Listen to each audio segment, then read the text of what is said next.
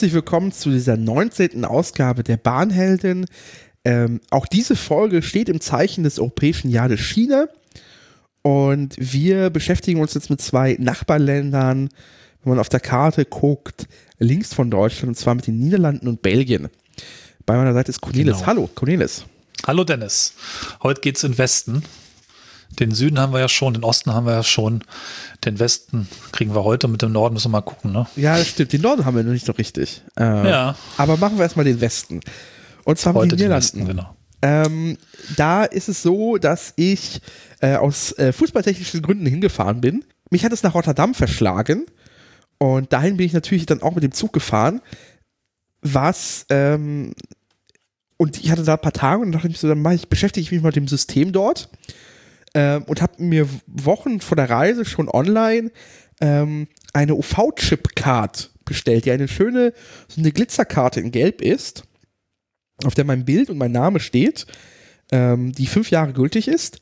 Und das ist das äh, niederländische, niederländische System, um äh, kontaktlos Tickets zu haben. Und zwar sowohl in Zug äh, als auch in Bussen also auch lokalen mhm. Bussen und U-Bahnen. Das heißt, jedes Mal, ähm, wenn ich durch so ein äh, Gate möchte, zum Beispiel in der U-Bahn, dann halte ich sie dran und dann kann ich da durchgehen. Auf diese Karte selber kann ich halt äh, Tickets laden, äh, äh Guthaben draufpacken, als aber auch von der niederländischen Staatsbahn gibt es so einen NS-Flex-Tarif, ähm, der erlaubt es quasi, ähm, das das einfach äh, nach und nach einfach monatlich abgerechnet wird. Ganz lustig. Und das hatte ich mir vorher mhm. alles eingerichtet. Die Karte kann man sich auch nach Deutschland schicken lassen. Ähm, aber man kann sich auch, auch in den Niederlanden Automaten äh, eine anonyme Karte holen. Das heißt, die ist einfach nur ohne Bild, ist auch fünf Jahre lang gültig. Ähm, der Vorteil der personalisierten Karte ist, man kann halt so diese Abo-Produkte sich draufpacken. Ich glaube, das ist für die meisten Touristinnen nicht so relevant. Ähm, aber bei Verlust ist das Geld nicht weg. Das heißt, wenn ich jetzt da ich jetzt, ich nicht, so. da 20 mhm. Euro draufgeladen hätte und die Karte geht verloren, kann ich sie sperren lassen online äh, und kann mir das Guthaben auf eine neue Karte übertragen. Das ist bei einer anonymen Karte ähm, nicht der Fall. Das ist so der, der Unterschied. Ähm, beide kosten dasselbe, 7,50 Euro tatsächlich ähm, und sind für fünf Jahre ja, gültig. Ähm, falls man quasi jetzt sich so keine so eine Chipkarte holt, ähm, so, also als auch die anonyme, als auch die personalisierte, muss man, wenn man zum Beispiel ein Zugticket kauft, jedes Mal noch einen Euro dazugeben, weil man kriegt so eine Papierversion, die auch die Karte, also auch so einen Chip drin hat, also so einen RFID-Chip, ähm, aber halt nur einmal nicht gültig ist. Und das heißt, man zahlt einen Euro Zuschlag. Da muss ich jetzt mal fragen, haben Sie das System geändert? Also das ist ja, ich, oder ich frage nochmal an, die Karte ist ja auch deine Befreiungskarte gewesen, ne, um aus dem Bahnhof rauszukommen. Ja. Nehme ich an.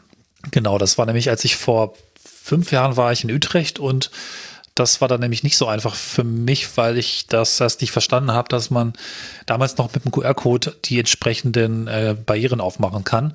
Und wenn du aus dem deutschen System da reinfährst, bist du ja nicht vorher durch die Barriere durch. Ne? Also das genau. war schon ein bisschen lustig. Und da gab es, vielleicht gab es RFID-Chips, aber auf jeden Fall war mein Weg der, der QR-Code und der war auf der Rückseite des Bahntickets damals, was nicht so richtig klar war. Also es war nicht mit drauf gedruckt und es war auch nicht ersichtlich vom Gerät her. Und ich bin halt einfach fünfmal hinterher gelaufen, bis dann klar wurde, wie es funktioniert. Das war ein bisschen peinlich. Okay. Das ist so natürlich besser und ähm, anscheinend machen sie es überhaupt nicht mehr mit QR-Code, sondern immer mit dem RFID-Ding. Doch, doch, doch. Und so. zwar natürlich, Gut. also wenn du, wenn du aus Deutschland ankommst, du kommst, weiß ich nicht, in äh, Rotterdam an, hast du ein internationales Ticket, also weiß ich nicht, so ein Sparpreis Europa. Ja. Dann kannst du ganz normal mit diesem QR-Code, das ist, also, es ist kein QR-Code, aber mit diesem Code, der auf deinem Online-Ticket bzw. Handy-Ticket ist, kannst du auch aus mhm. diesem Gate durchgehen einfach.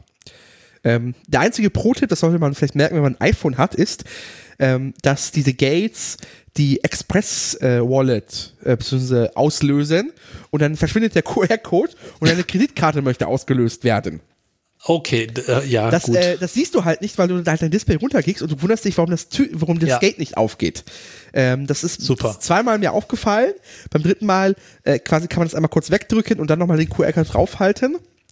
Ähm, ja. Ich habe, als ich äh, Renke vom Anycast, der mit mir in Rotterdam war, vom Bahnhof abgeholt habe, habe ich ihn quasi in diese Falle laufen lassen. Äh, und habe ihm, äh, hab ihn ja. auch erstmal äh, gucken lassen, wie er aus dieser Tür rauskommt, aus diesem Gate. Und hab ein bisschen feixen stand ich daneben. Ähm, Aber ja, äh, das ähnliche gilt tatsächlich, wo du sagtest gerade auf der Rückseite das Ticket aufgedruckt. Wenn du einen Interrail-Pass hast, einen Global Pass, dann ist auf dem tatsächlich in diesem Booklet ist da auch ein QR-Code drin mit der Hinweis, be benutze den, um quasi rein und rauszukommen, weil du ja ein, ja, deinem Interrail das ist ein Papierticket, da ist mhm. ja nichts Digitales drauf. Ähm, du musst ja auch irgendwie in die Station reinkommen. Das ist halt das große Ding in den Niederlanden ähm, das kann man ähm, auch kritisch bewerten, ist, dass die Niederlande halt ihre Bahnhöfe absperren. Und das ist nicht so, dass du quasi nicht nur auf die, also das quasi vor den Bahnsteigen, vor der Rolltreppe, vor der Treppe quasi ein Gate ist, sondern quasi die ganzen Bahnhöfe sind abgesperrt. Und das mhm. ist natürlich, Bahnhöfe haben auch natürlich eine gewisse soziale Infrastruktur, zumindest auch in Deutschland. Ähm, und die sind dann quasi nicht erreichbar, wenn du nicht quasi so eine Karte hast. Genau. Und sie sind urbane Verbindungen, also Passagen oftmals auch zwischen zwei Stadtteilen. Und das hat mich schon auch, also in Utrecht hat es mich auch irritiert. Und ähm, ja, also bin ich auch ambivalenter. Genau.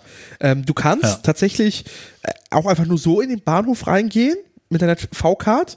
Du hast aber so ein Zeitlimit. Und ich konnte das mit meiner Karte tun, obwohl ich kein Guthaben drauf habe, weil ich diesen, diesen Tarif gebucht hatte, diesen NS Flex. Äh, wenn du eine normale quasi anonyme Karte hast, musst du ein bestimmtes Guthaben drauf haben. Weil im Zweifel dir im Zweifel dann quasi eine Strafgebühr äh, abgebucht werden kann. Wie nennt man das früher? Bahnsteigkarte, ja. yay. Ähm, ja. Ist nicht so schlimm, aber du hast 45 Minuten oder so. Ja. Ähm, aber trotzdem, ähm, quasi äh, Leute, also es gibt halt, wenn du, wenn quasi so ein Bahnhöfe so eine Passier Passierfunktion auch erfüllen gleichzeitig, kann man sich auf der Webseite irgendwie so ein spezielles ja. Ticket draufladen, um quasi, man sieht, man hat da so Hacks gebaut, um ein System, das einerseits ultra praktisch ist, weil dieser NS-Flex-Tarif bedeutet halt einfach wirklich ähm, so Bahncard 100-Feeling, mhm. weil du einfach dich nur quasi durch das Gate durchgehst und ja. du quasi an deinem Zielbahnhof durch den Gate wieder rausgehst und automatisch der passende, das passende Ticket für dich gebucht wurde. Das hat nur eine Besonderheit und zwar äh, gibt es grundsätzlich in den Niederlanden nur einen Tarif, das heißt, es gibt keine Regionalbahn, also es gibt keinen C-Tarif wie in Deutschland für den Regionalverkehr und einen äh, B- und A-Tarif für den Fährverkehr, also IC-Tarif und ICE-Tarif, sondern es ist ein Tarif. Nur dummerweise äh, gibt es so Züge, die sind ultra schnell, schnell und es wäre irgendwie schade, wenn man nicht dafür extra die Hand aufhalten würde. Äh, mhm. Das ist zum Beispiel der ICD, also der äh, Intercity Direct ähm, von Schiphol na, äh, nach Rotterdam. Da muss man einen Zuschlag ja. lösen. Und wie machst du das ja eigentlich? Du bist ja durch das Gate gelaufen und hast ja nie einen Automaten jetzt gesehen mit deiner Karte. Also du kannst entweder ja. diesen Zuschlag ähm, am Automaten lösen, dir auf die Karte draufpacken äh, aber das mache ich ja nicht. Wozu soll ich den Automaten gehen? Also gibt es tatsächlich auf jedem Bahnsteig nochmal so extra Lesegeräte, auf denen steht halt so, ey, möchtest du hier die Direktzug fahren, dann musst du bitte einmal kurz ranhalten und das bestätigen. Super. Touch and Travel. Richtig. Ähm, ah.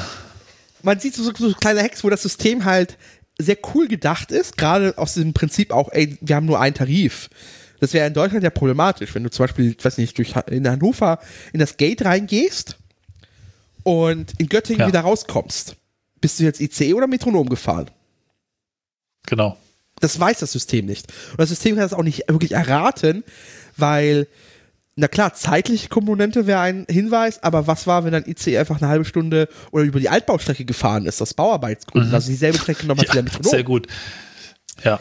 Das weiß das System ja, Wird es billiger, ist doch logisch. Macht doch Sinn. Ehrlich. Wenn der Zug mal langsamer fahren muss, naja. Genau, Gut. und da, da, siehst du, dass es halt in Deutschland nicht so geil funktionieren würde, dieses System. Äh, oder ohne größere Tarifänderungen. Ähm, ich fand das ganz spannend. Ähm, bedeutet aber auch gleichzeitig, dass ähm, das, was wir so als ICE unterwegs haben, also schon ein gehobener Reisekomfort, würde ich das nennen, den gibt es so mhm. in den Niederlanden nicht. Das ist alles so ein bisschen Re Regionalexpress-Style. Also ähm, ja. selbst der äh, der IC direkt, also wo man wirklich zuschlagpflichtig ist, ist jetzt auch nicht, äh, ist äh, von, der, von der Polsterung und vom Design ähm, alles ein bisschen, äh, ein bisschen einfacher und rustikabler gehalten. Dafür kannst du aber ehrlich gesagt auch das Land relativ schnell durchkreuzen. Ach, du sitzt ja. eh nicht lange. Und so bin ich tatsächlich dann, um quasi jetzt den, den Bogen wieder zuzumachen, in diesem Tarifpunkt, äh, mit meiner Karte bewaffnet und meinem ersten Ticket, das war das internationale Ticket, was ich hatte von Berlin nach Rotterdam. Bin ich in Rotterdam angekommen, habe dann an der Automaten meine Karte aktiviert, das musste ich einmalig tun äh, und quasi diese, dieses virtuelle Ticket draufladen. Und dann konnte ich damit fahren. Ich konnte einfach in die U-Bahn gehen. Ähm, was da nicht passiert ist, so, ein, so, eine, so, eine, so eine, also vielleicht habe ich es nicht auslösen können, weil ich zu wenig gefahren bin. Ähm, also keine so eine Logik, wie zum Beispiel die Oyster-Card hat jetzt mittlerweile oder wenn du Contact lässt. Die sich dann umwandelt in eine Tageskarte oder Beispiel, genau. Das was. haben sie nicht. Ja. Was ganz lustig war, ich bin eine U-Bahn-Station gefahren und dafür wurde mir 19 Cent berechnet. Also wird da scheinbar wirklich ein Kilometertarif angewendet. Ja. Ähm, und vielleicht bin ich nie über eine bestimmte Schwelle gekommen, wo das ausgelöst wurde, aber ich habe es auch nirgendwo lesen können, dass es diese Funktion gibt. Ja. Aber es ist halt, also eine U-Bahn-Station hat mir keine Einzelfahrt ausgelöst, sondern wirklich, ey, du bist da jetzt irgendwie ein Kilometer gefahren, dann rechnen wir dir auch nur ein Kilometer in, äh, in stellen wir dir in Rechnung. Auch cool. sehr interessant. Und ähm, ich bin damit gefahren, bin einmal von Rotterdam nach Den Haag und dann nach Amsterdam und habe auch den Zuschlag ausgelöst, habe diese ganzen Sachen gemacht. Was das Einzige, was ich nicht gemacht habe, ist, ist der Klassenwechsel. Du kannst, wenn du diesen NS-Flex-Tarif mhm. hast, kannst du in der App vorher anklicken oder glaube ich auch 10 Minuten nach Abfahrt, ey, ich fahre heute erste Klasse. Und dann kannst du dich einfach in die erste Klasse setzen. Das äh, finde ich ja aus aktuellen Gründen sehr, sehr gut, wenn man ein flexibles erste Klasse wechseln machen kann. Genau, du musst ähm, nicht komplizierte. Mag die Bahn ja nur bedingt gern. Ja. Ich glaube, gerade wir, jetzt wir beide haben ja mit der Bahn 100 noch eine besondere Situation ist, ja. ist, ähm, das, Ab, das Buchen eines erste Klasse Upgrades ist nicht mal so einfach. Das kannst du nicht am Automaten tun, das kannst du nicht online tun. Wenn du quasi wirklich eine erste Klasse Karte haben möchtest, abseits von einem Gutschein, also so Premium-Punkten Gutschein für 500 Punkte, gehst du in ein Reisezentrum, hältst deine Balkan 100 hin und dann wird dir ein Papierverschein ausgedruckt. Und dann hast du ein ja. erste Klasse Upgrade. Dürfte allerdings auch funktionieren über die Bahn-Bonus-Hotline, die das dann für dich auch manuell erfasst genau. und dir dann ein Ticket im Automaten hinterlegt, was Richtig. aber nicht sonderlich viel komfortabler ist. Genau, warum, warum kann ich mich einfach, weiß ich nicht, als Rabattkarte im Erste-Klasse-Menü auswählen, hey, Bahncard zweite Klasse, Bahncard 100 zweiter Klasse und dann berechnet das System automatisch, ah, da ja. muss ja nur Differenz, Normalpreis, so. Ja, es ist also es kann auch eigentlich nicht so wahnsinnig viel sein, oder? Ich meine. Doch, es ist tatsächlich sehr viel. es ist äh, ziemlich teuer. Äh, es ist ziemlich teuer, genau. Das ist das Problem. Es sollte nicht so viel sein, vielleicht mal so ja. formulieren sollen. Genau. Vielleicht machen wir das in der nächsten Folge mal, wie man da vielleicht äh, ganz gut auch günstig sowas genau. aufstocken kann. Das führt jetzt gerade ein bisschen weg von den Niederlanden. Aber schön, dass es da geht, ne? Dass Richtig. sie das da einfach so anbieten. Mann. So. Und sie haben auch insgesamt eh interessante Abo-Strukturen, finde ich. Also sie haben zum Beispiel diesen NS-Flex-Tarif kannst du, glaube ich, für einen Fünfer oder so im Monat, kannst du sagen, ey, kriegst du 40% Off-Peak. Also quasi nicht in den Hauptverkehrszeiten von 6 bis 9 so, abends, ja. kriegst du 40%. Es gibt so einen Tarif, ey, äh, also verschiedene Kategorien. Auch hier hast du 40% in allen Zeiten. Hier hast du quasi am Wochenende freie Fahrt komplett und zahlst quasi nur unter der Woche für deine Tickets. Und so kannst du dich wirklich steigern bis quasi, ey, komplette Flatrate. Sehr spannendes System. Kannst du auch quasi monatlich wechseln. Äh, und fand ich sehr, sehr, sehr angenehm, so eine Lösung zu machen. Ey, am Wochenende freie Fahrt. Aber das ist, glaube ich, auch mit der, mit der Größe des Landes verbunden. Vielleicht, vermutlich auch. Ja, aber es ist spannend. Ähm, einerseits, ich, ich feiere die Niederländer ja auch für ihren Pragmatismus und ihren, wir machen das einfach mal so ab. Also das ähm, auch tatsächlich eine Kultur von erstmal ausprobieren und dann überlegen. Habe ich auch an anderen Bereichen mal oft gesehen. Und die Karte hat genau den Vorteil, du kannst halt auch neue Tarife relativ leicht mal ausprobieren, ne? weil du klickst dir einfach einen Tarif und dann hängt es irgendwie an der Karte. Man muss nicht irgendwie Webseiten umbauen, Ticketsystem und Gedöns und Leute schulen und sowas. Das ist eigentlich relativ fluffig, so wie du es beschreibst. Ne? Und das verpasst für mich auch einfach zu dieser niederländischen Kultur, wie man Probleme halt löst oder wie man damit umgeht. Einfach nicht so, nicht so, nicht so verkopft und umständlich. Ein ähnliches System ist ja der Swisspass in, in der Schweiz. Ja. Ähm, wo die Karte auch funktioniert, wenn du zum Beispiel ein Generalabonnement hast, also quasi ähm, der Vergleich mit der Bahncard 100 ist immer, da geht, greift immer zu kurz, weil die Bahncard 100 ist ja nur für den äh, Personenverkehr der Deutschen Bahn AG und durch Verträge auch mal den Privatbahnen und in bestimmten ÖPNV-Netzen. Ja, das ist eigentlich auch schon ein Hack, wenn man so will. Richtig. Der K Vergleich mittlerweile ist das Klimaticket in Österreich. Ähm, mhm. Das Generalabonnement ist einfach quasi für alle öffentlichen Verkehre. Äh, und das ist quasi bis auf Bergbahnen und Sonderbusse in so sehr ultra abgelegene äh, Dörfer, wo quasi kein öffentlicher Verkehr ist, weil da zu wenig Leute wohnen, ähm, kannst du die überall benutzen. Ähm, und diese Karte funktioniert dann überall und man kann halt irgendwie noch seinen, seinen Skipass draufpacken und funktioniert ganz cool. Äh, hat auch zum Beispiel eine coole ja. Funktion, dass du so Apps benutzen kannst, ähm, die dir Tarif automatisch berechnen. Ähm, und die hast quasi dann, wenn du diese App installiert hast und das Ticket ausgelöst hast, hast du quasi in dem Moment ein Generalabonnement. Bis du quasi wieder deaktivierst und dann rechnet die App automatisch aus, welcher Tarif denn jetzt am sinnvollsten für dich gewesen war. Ja. So, ganz cool. Und das sind so Systeme, ich, ich bin ein großer Fan von so Chipkartensystemen. Ähm, ich weiß nicht, ob es zwangsläufig bedeuten muss, dass man so Gates machen muss. Die Schweiz macht es ja auch ohne. So.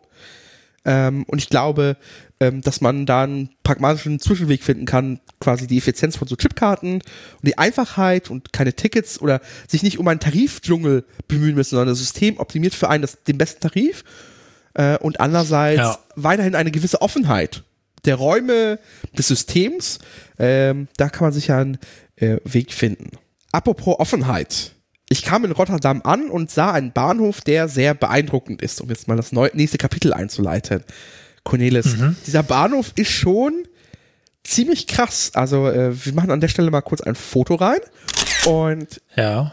Man kommt ja auf diesen Bahnhof, also man kommt drin, also man kommt halt vom Bahnsteig runter. Das ist erstmal so eine relativ normale Bahnsteighalle. Man kommt dann runter und ist schon sehr weitläufig, aber es wird quasi nach vorne hin äh, immer größer und höher.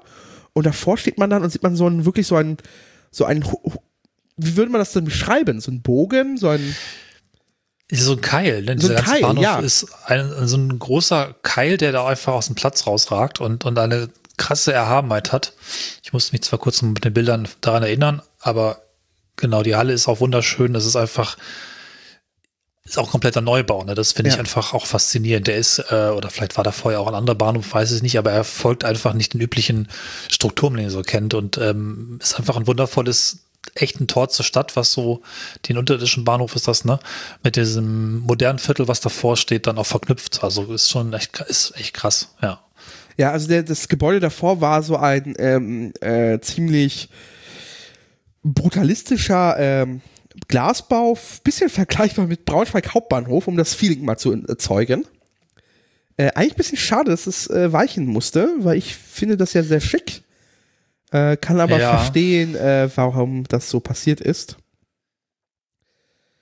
Also du bist nicht unterirdisch, hatte das falsch gesehen. Genau, gerade. der ist also nicht unterirdisch. Ähm, der genau. hat hinten relativ normale Bahnsteighalle, also das ist tatsächlich wirklich nur das, das Bahnhofsvorgebäude, äh, was dieser, dieser Keil ist. Äh, wenn man sich so ein bisschen die Luftbilder sieht, dann sieht man das so ein bisschen. Äh, sehr interessanter Bau. Ähm, ja. Und es ist eine schöne Offenheit tatsächlich innen drin auch. Also es ist nicht so gedrängt. Ähm, sehr, sehr schick. Und viel Holz von innen, ne? Also das, die ganze Decke ist Holz. Es ist nicht dieses Bahnhofsgrau. Langweilbrei, den wir schon öfter kritisiert haben, sondern es hat was, hat was, hat was Gemütliches trotz der modernen Architektur. Genau, gemütlich, trotz moderner oder mit moderner Architektur. Ähm, das absolute Gegenteil davon ist sicher der Bahnhof Potsdamer Platz. ja. Ähm, Modern sich, und dann war es das. Genau, der sich wunderbar auch als Kulisse für Horrorfilme eignet. Ich meine, da wurde mindestens ein Horrorfilm gedreht. Ja, ich erinnere mich da auch. So. Und dystopische Science-Fiction-Filme, das geht auch immer. Ja, ja, ja. Ist aber lustigerweise äh, keiner der Bahnhöfe von, äh, äh, von dem Architekten, der auch den Hauptbahnhof gemacht hat. Auch wenn man das vermuten würde. Du meinst jetzt Potsdamer Platz? Ja. Ja, nee, das ist, äh, weiß ich auch nicht, irgendwie Sony Center mitgebaut. Der wurde ja auch schon viele, ja. viele Jahre vorher gebaut. Das ist ja nochmal eine Geschichte für sich, die wir heute nicht vertiefen müssen. Aber der stand ja, glaube ich, fünf, sechs, sieben Jahre einfach so als Rohbau rum, weil nichts voranging. Ja. Nee, aber es ist toll. Auch ich habe mir nochmal die Fotos rangeguckt. Ja. Es ist halt auch, wie die, wie die äh, Aufgänge zu den Bahnsteigen gemacht sind. Ganz, ganz frei und leicht tragend, dieses Dach. Also äh, auch eine sehr besondere und eigenständige Architektur. Das, ähm, ja, das, das habe ich damals auch sehr abgefeiert und erinnere mich gerade sehr gern an den Bahnhof. Ist schon fünf Jahre her oder sowas.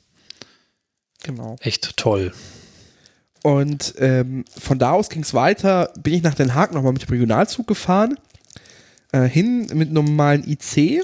Ähm, und dort quasi, als ich dann zurückgefahren bin, bin ich gar nicht über den Hauptbahnhof gefahren, sondern über Den Haag HS. Und das ist so eine kleine Nebenstation, die mal tatsächlich die Hauptstation war. Und das ist so ein sehr schmucker, weiß ich nicht, ist Backstein, äh, ist das falsche Wort. Was ist das, was ist das für ein Architekturstil? Du bist der, der Experte. Ah, ist das nicht so ein Klassizismus einfach? ja, vielleicht, also, ja. Ich kenne mich nicht aus. Sonst wäre es wilhelminisch, aber das kommt natürlich da nicht so hin. ja, Klassizismus. Ja, genau. Es ist ein sehr, sehr schönes Bahnhofsgebäude und drinnen ist eine sehr, sehr schöne Bahnhofshalle. Ähm, die, die Bütchen, die so auf dem Bahnsteig stehen, sind auch nochmal so Backsteingebäude. Und drinnen halt so aus so schöner Eisenkonstruktion, sehr, sehr hell, ähm, sehr schicke Station. Äh, und von da aus ging es dann zurück mit dem Sprinter. Und äh, deutsche Ohren werden sich denken, oh, sehr schnell, sehr, also auf direkte Hält Verbindung. Nicht. Äh, äh, äh, äh. Sprinter meint in den Niederlanden Regionalverkehr. Und hält überall.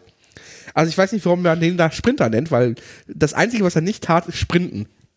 Ja. Und äh, der Zug selber war, sagen wir es mal so, sehr abgeranzt ähm, und hielt halt überall. So. ja.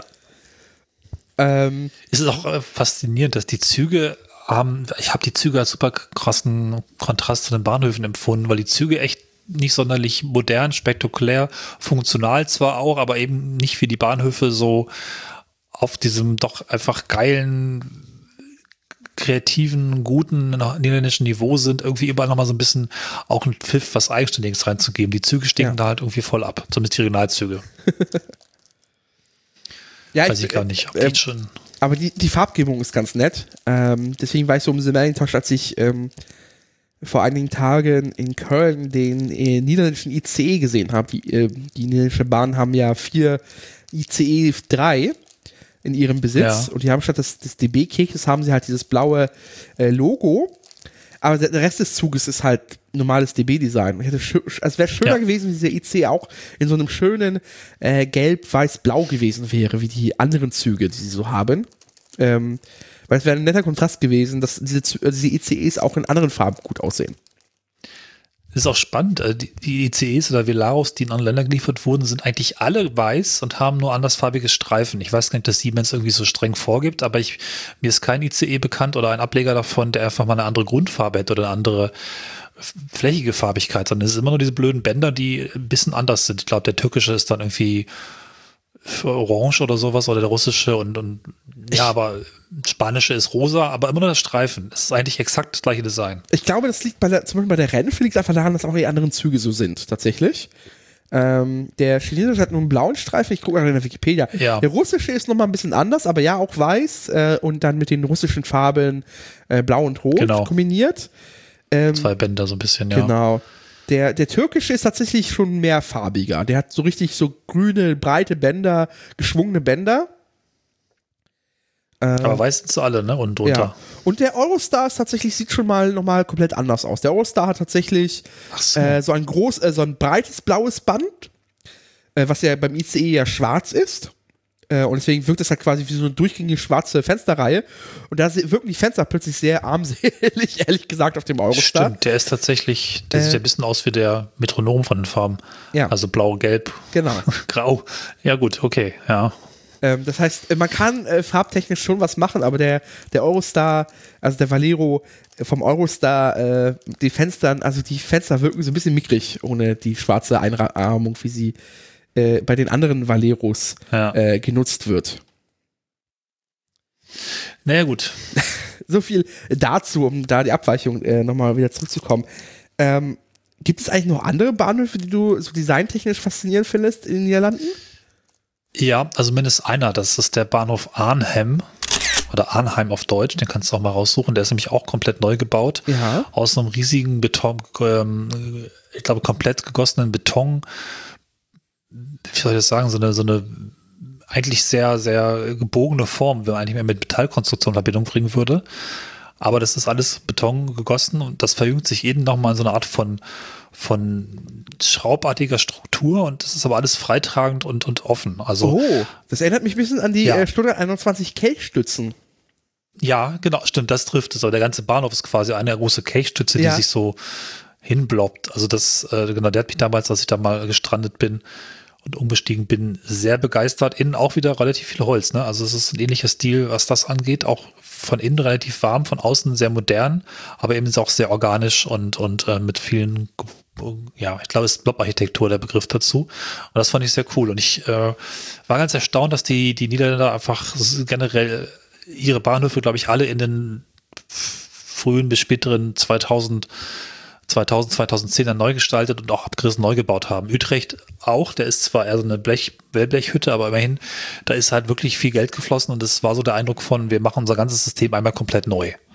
Ne, also auch die älteren Bahnhöfe sind halt auch super gut in Schuss und ähm, da ist halt richtig viel passiert. Ne? Also die Bahnhöfe selber finde ich einfach total großartig und feiere ich sehr ab in den Niederlanden. Ich finde es sehr schön, dass du Utrecht äh, als so Wellblechhütte bezeichnest. Ich finde ihn tatsächlich sehr schick. Der hat ähm, hm. ja, gut, jedem seine Meinung ist okay. ähm, ich finde, ich finde, es ist einfach so Bahnhöfe, die sich ein bisschen zurücknehmen, finde ich, haben auch ihren Charme. Ähm, was man, glaube ich, sagen muss, ist, äh, warum das so ist. Wahrscheinlich äh, liegt einfach daran, dass einfach sehr viel Infrastruktur im Zweiten Weltkrieg ähm, äh, von den Deutschen kaputt gebombt wurde. Und äh, wenn man jetzt die Fotos von dem äh, alten Rotterdamer Hauptbahnhof sieht, der sah sehr funktional nach dem Krieg wieder aufgebaut aus. Äh, sehr einfach gehalten. Und ich glaube, vielleicht ist daher auch der Wunsch, so ein bisschen ähm, da Modernität reinzuholen in, in, mit Gebäuden, ähm, die einerseits schick aussehen, aber andererseits wahrscheinlich auch sehr viele funktionale Dinge richtiger machen als ja. die Gebäude vorher. Sei es an, äh, wie man Menschen in diesen Gebäuden führt, wie man sie auch führt, ohne dass sie sich verloren fühlen. Ähm, weil das ist ja ein, das muss man ja in großen Gebäuden ja beachten. Man muss ja Leute versuchen, nicht nur mit einem mit Schildern, sondern auch so sehr organisch zu führen. Also wie man, dass du nicht so verwinkelte Gebäude hast, wo du links, rechts, also ich weiß nicht, ob du jetzt an zum Beispiel einen Kraker Hauptbahnhof erinnerst, der sehr verwinkelt war, in so einem Kaufhaus in ja, drin. So. Ja, ja. Da hast du ja keine organische Führung der Menschen. So. Das war in Rotterdam anders. Dieser Keil hat schon das Eindruck, dass du da schon so, so reingegleitet wirst, sondern links nach rechts dann ja. äh, also das hat so, so sehr schick, so sehr schicke Art. Muss man aber fairerweise sagen, Utrecht hat das gleiche Problem wie Krakau, da ist das Einkaufszentrum auch direkt vor dem Bahnhof gestellt. Also das ist da kein Deut besser, aber dennoch, man hat eben auch den, den Nachkriegsfunktionalismus äh, einfach ersetzt. Das ist aber in Deutschland zum Beispiel nicht überall gelungen. Ich meine, da guckt man sich im Ruhrgebiet um und da gehören eigentlich einige Bahnhöfe schon seit 30 Jahren mal irgendwie neu gegliedert und besser aufgestellt. In manchen Städten passiert, glaube ich, was, wobei ich sowas wie Dortmund auch schon seit, glaube ich, 20 Jahren immer wieder mal irgendwelche Zeichnungen sehe, von wegen, jetzt kommt ein neuer Bahnhof und dann kommt er nicht. Also das ist schon auch, also da steckt einfach eine andere Konsequenz dahinter zu sagen, wir haben verstanden, dass Nahverkehr und öffentlicher äh, Verkehr einfach eine wichtige äh, Rolle spielt und wir bringen das jetzt zum Ausdruck und machen einfach an jedem Bahnhof was. Ist zwar auch ein kleineres Land, aber äh, gleichzeitig eben auch viele Bahnhöfe, viele Städte, also letztlich engmaschiges Netz. Das ist schon auch eine Leistung gewesen, die ich da wirklich respektiere und auch abfeiere und mich immer freue, unterwegs zu sein, weil funktionales System, wir hatten es mit der Karte eben, schöne Bahnhöfe und Züge werden wahrscheinlich auch irgendwann drankommen. Also ich bin da wirklich, wirklich gern unterwegs und äh, ich fand es auch günstig. Ne? Also fast jedes Land ist günstiger als, als Deutschland, das kann sein, aber es ist äh, äh, nicht so das, das Ding, darum zu fahren. Gerade mit Regionalzügen fand ich super günstig. Ich glaube, äh, nochmal, weil ich gerade Braunschweig Hauptbahnhof erinnert ja. habe, guckt euch mal wirklich Braunschweig Och. Hauptbahnhof auf Bildern ja. an. Das ist ein, äh, ähm, also der wird von vielen Leuten als hässlicher Bahnhof bezeichnet. Ähm, der mittlerweile aber unter Denkmalschutz steht und sich der an dieser Stelle nicht mehr wegbewegen wird. Ja, gut, aber er ist halt trotzdem auch nicht frisch. Selbst denkmalgeschützte Gebäude kann man irgendwie auch aktualisieren, ne? Zum letzten Mal wurde er wahrscheinlich auch in 70ern oder 80ern investiert. Da passiert jetzt aber gerade was. Jetzt, da ist ja großer Ausbau tatsächlich. Da wird. Äh, ja, ja, gut. Also es passiert in einigen Städten jetzt, was muss man fairerweise sagen. München wird ja auch viel gemacht und ähm, ich glaube, ist das Düsseldorf, glaube ich, kriegt auch einen neuen und so. Aber es ist halt einfach viel später, ne? Also einfach 10 bis 20 Jahre später, wo hier groß was passiert. Klar, wir hatten viele Bahnhofssanierungen wie so in den 90ern, aber eben auch nur Sanierung. So, so Konzepte, wie man das jetzt hier in Niederlanden sieht, dass da einfach zwei, drei, vier Bahnhöfe effektiv frisch hingestellt wurden, haben wir hier eigentlich nicht. Ne? Und Berlin Hauptbahnhof, dann, okay, das ist ein Thema für sich, da sind wir heute auch weg. Ne? Genau. Sondern nicht inspirieren ist der jetzt am Ende irgendwie auch nicht. Also ich mag diesen holländischen Stil. Es ist irgendwie immer modern, aber mit, mit kreativ, mit Gestaltungswill und gleichzeitig noch gekonnt, meistens. Das zieht sich durch. So viel zu den Niederlanden. Ähm, ja. es gibt ja noch, noch ein Nachbarland, in das ich tatsächlich nicht bisher nur einmal gefahren bin mit dem ICE rein nach Belgien. Das heißt, man fährt da halt von Köln nach Brüssel rein, ähm, kommt in Brüssel Midi an. Was ist das, der Mittelbahnhof ja. dann oder der Zentralbahnhof? Ähm, nee, es gibt, glaube ich, noch Brüssel Zentral, aber der ist irgendwie kleiner. Und Brüssel okay. Midi, weiß ich gar nicht, ob der Midi heißt, ist der Stadtteil vielleicht so, aber es ist der faktische Hauptbahnhof, glaube ich, ja. zumindest wenn man aus Deutschland kommt. Genau. Ähm, ist das.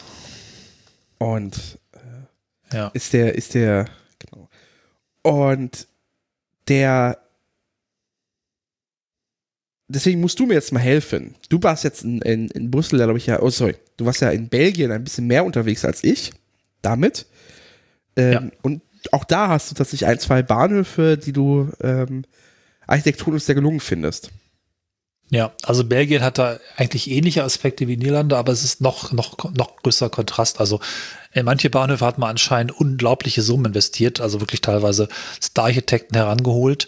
Und die Züge hingegen, habe ich da noch zu, sind einfach super alt. Was mich am meisten beeindruckt hat, ist einfach der Bahnhof Antwerpen. Das ist eigentlich ein alter Sackbahnhof, dem dann aber wie in vielen Städten auch untertunnelt hat, also einen Durchbruch gemacht hat, um eben nicht mehr das Sackproblem zu haben. Dort hat man tatsächlich alle Gleise, glaube ich, unterirdisch verlegt auf zwei Ebenen. Und das finde ich wirklich faszinierend. Ich wusste nichts von dem äh, Konzept, bin da ausgestiegen und bin dann erstmal so in dieser riesigen unterirdischen Halle, die einfach einen wahnsinnigen Luftraum hat, ähm, herumgelaufen und habe das Ding rauf und runter fotografiert, weil es so, so eine spannende Raumwirkung hat. Äh, das wirkt so ein bisschen wie so wirklich Etagenbezügen, so verschiedene Balkons, könnte man sagen, oder, oder so Terrassen, auf den Züge fahren, aufeinander gestapelt. Und das hat einfach ein, ein riesiges Volumen. Wenn man das dann alles gesehen hat, als ich war da angekommen, entdeckt man diese wunderschöne alte Bahnhofsvorhalle, die dann, ähm, oder Bahnhofshalle in dem alten Gebäude, die dann auch wunderschön saniert eben das Tor zur Stadt ist. Das, das fand ich einfach total schön, diese Kombination aus einmal komplett durchgemodelt und nichts aufeinander gelassen, aber gleichzeitig den alten Bahnhof auch erhalten und, und einfach den, das Gesicht da noch, noch drin toll. Also es ist wirklich ganz beeindruckend, kann man sich auch mal Fotos angucken. Das ist einfach so ein ganz krasser unterirdischer Raum. Ne? Und da gibt es ja auch einfach unterirdische Bahnhöfe, können ja von super entsetzlich, das hatte ich auch in Barcelona und so, einfach so, so ein Loch mit schrecklichem Licht, bis hin zu wirklich unterirdischen Welten, die einfach gar nicht zu fassen sind. Gibt es da einfach viel. Und das ist in Antwerpen dieses Ende. Das ist ja ein allgemeines Problem von ähm, äh, Kopfbahnhöfen, dass sie so aus betrieblicher Sicht nicht so geil sind. Weil du ja. immer einen Richtungswechsel hast. Das merken wir ähm, ganz besonders hier in Deutschland äh, mit Frankfurt am Main. Ähm, was einfach bedeutet, dass quasi alle deine Züge da stehen bleiben und erstmal wieder wieder zurück müssen. Also ein absolut absurd riesiges Gleisvorfeld hast. Ähm, mhm. Und ist einfach auch für die Passagiere nicht so bequem ist tatsächlich, weil du musst ja mehr oder weniger, wenn du jetzt, wenn du jetzt nicht quasi gerade über über diesem äh, unterirdischen Verbindungstunnel in Frankfurt am Main bist, dieser diesem komischen ja. Versorgungskeller, den man erstmal kennen muss. Ich meine, so. den findet nicht jeder.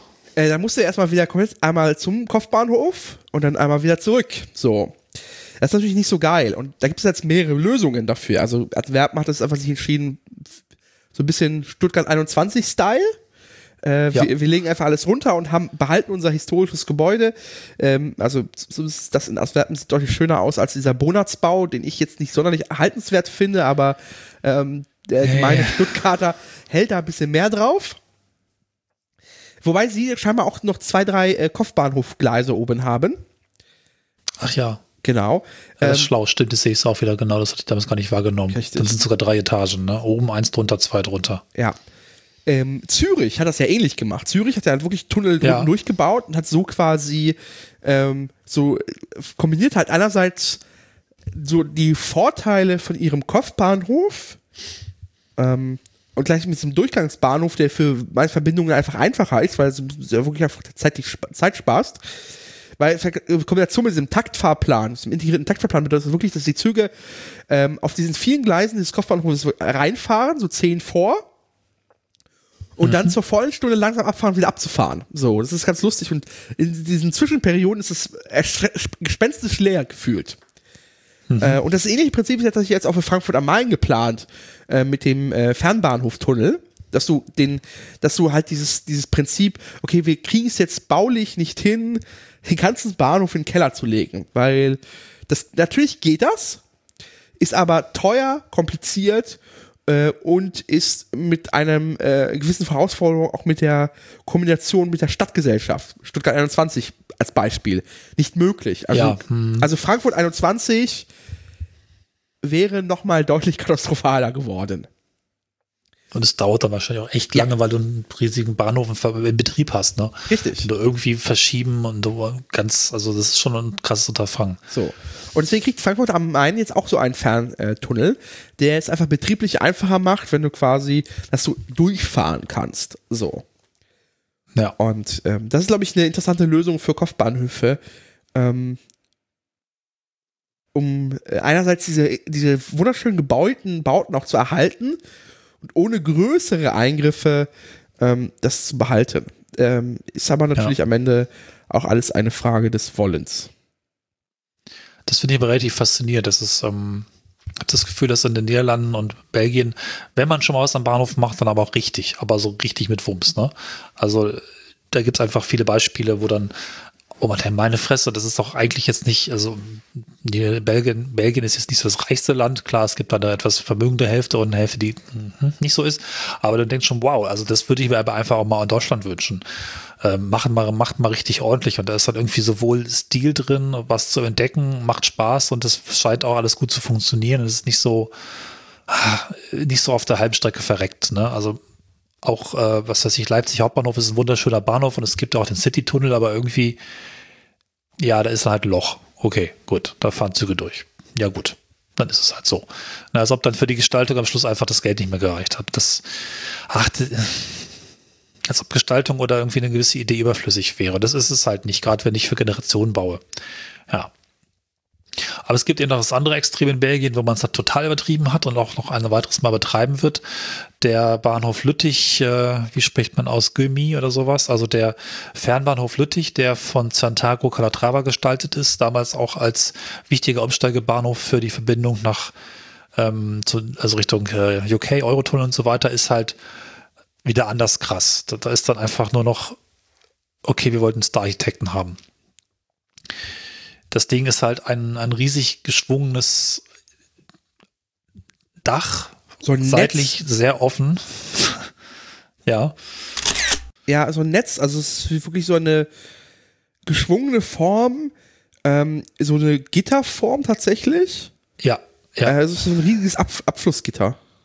Ja, also Calatrava ist ja so ein organischer Architekt, wo man immer das Gefühl hat, du hast irgendwie es mit einem weiß ich nicht, mit einer Grete oder mit einem Skelett zu tun und man so Fischteile, die irgendwie um ihre, um ihr, heißt es beim Fisch auch Fleisch, also dass, äh, dass, dass, dass ähm, die Gräten übrig bleiben und das ist dann immer so was sehr filigranes, aber auch, ja, also für einen Bahnhof seitlich komplett offen, also einfach zugiges Teil, nicht gemütlich, wirklich nicht gemütlich, alles weiß und grau, also auch gerade immer da, was ich das meistens auch hatte, ich glaube, ich bin zwar da mal durchgefahren, immer im Winter, das ist alles so, ja, ist geil, aber es ist überhaupt nicht gemütlich. Ich will hier nicht bleiben. Ich will hier auch nicht sein und die Stadt verkauft sich dadurch jetzt auch nicht sonderlich gut. Aber es war teuer.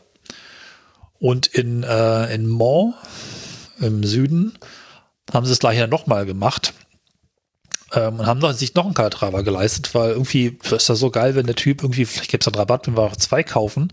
Und im Mont wird seit, ähm, ich weiß gar nicht, seit über 10, 15 Jahren diesen Bahnhof gebaut, weil ständig was schiefgegangen ist. Also das hat äh, da die Form eines, weiß nicht, wie so ein Vogel, der irgendwie mit seinen multiplen Flügeln, die dann in die Bahnsteige sind, auf der, auf den Bahnsteigen gelandet ist und sich so mit seinen Schwingen auf den, auf die Bahngleise irgendwie so deckt. Und das Ganze ist dort gebaut worden und wird immer noch gebaut in so einem Taktverfahren. Also ein Stück Bahnhof bauen, auf die Schienen schieben, wie so eine Brücke, ne? Wieder ein Stückchen bauen, wieder schieben.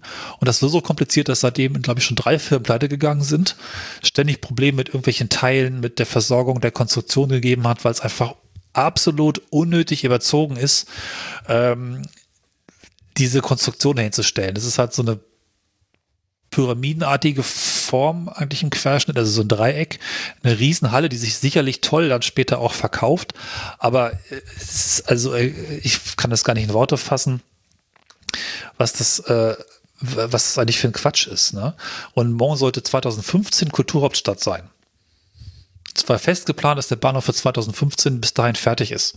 Als dann die Kulturhauptstadt Bonn entsprechend äh, das Programm gelaufen ist, war der Bahnhof einfach eine riesige Baustelle. Der Bahnhof selbst waren einfach Container. Es war einfach ein Desaster, ein Matschloch.